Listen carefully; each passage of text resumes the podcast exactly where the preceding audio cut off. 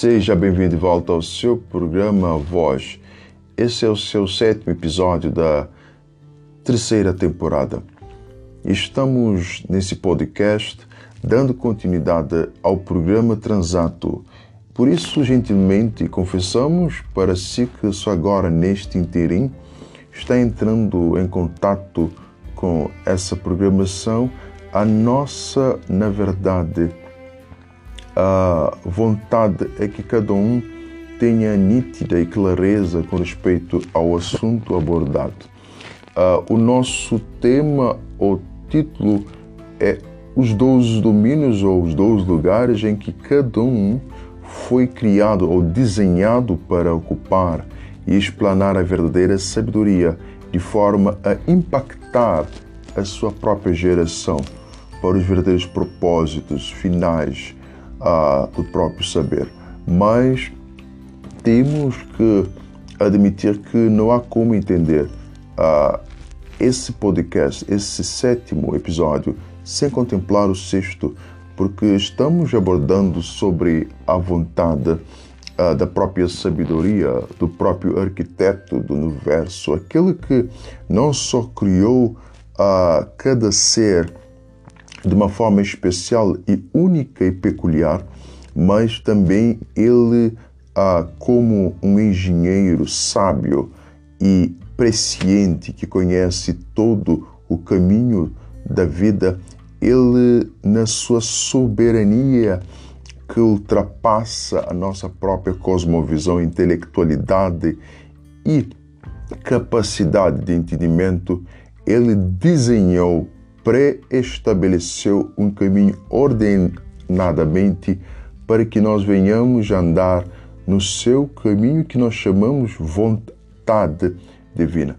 Então, para podermos andar nessa vontade, nesse plano maravilhoso, é necessário que tenhamos sim a nítida a, observância sobre a sua pessoa, para que ao chegar perto dele venhamos procurá-lo, venhamos descobrir, sim, a nossa própria identidade.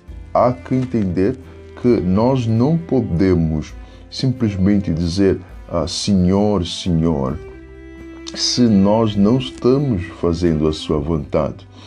Ele, o Deus sábio, ele não é religioso como nós pensamos, temos essa costumácia terrível de achar que ele é tal como o homem, uh, que ele, na verdade, admite ou aceita a nossa uh, forma uh, vivencial.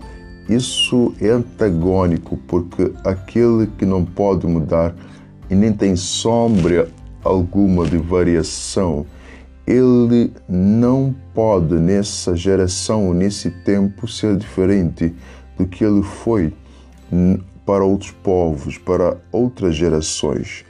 Essa exigência nossa é, na verdade, insana. Precisamos então entender que ele possui na sua essência a imutabilidade. Ele não tem espaço para, uh, nesse tempo, coadunar com a nossa forma de pensar.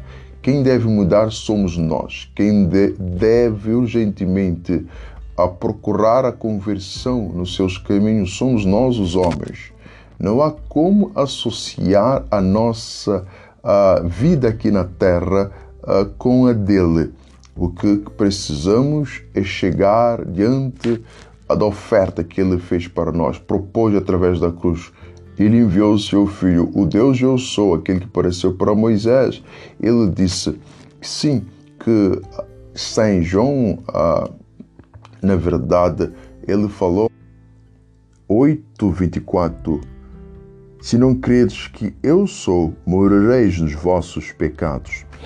Essa é uma das advertências mais sérias que uh, eu tenho em, em minha vida. Precisamos compreender essa prerrogativa. Há que acreditar, sim, que Ele, como Deus eu sou, Ele ainda espera de nós a contemplação clara sobre a sua divindade. Devemos acreditar que a sua pessoa não pode ser alterada pela visão religiosa, científica ou educativa ou política. Há que compreender que o mesmo ser ainda ele está vivo. O que precisamos é mudar a nossa forma de relacionar com ele e passando primeiramente a entender que ele espera que façamos a sua vontade. Então, mas para fazermos sua vontade, devemos entender o que está em Romanos 12, 1 até 2 Uh, o escritor disse, e bem, rogo-vos, pois, irmãos, pela misericórdia de Deus, que ofereçais vossos corpos como sacrifício vivo, santo e agradável a Deus. Este é o vosso culto racional. Não vos conformeis com este século, mas transformai-vos pela renovação da vossa mente, a fim de que, na verdade, possais experimentar a vontade de Deus, que é boa, perfeita e agradável. Então, entendamos, é necessário que apresentamos as nossas vidas para que experimentemos a sua vontade. Mas essa vida deve ser, na verdade, levada à própria cruz. Que o Eu Sou lhe ajude.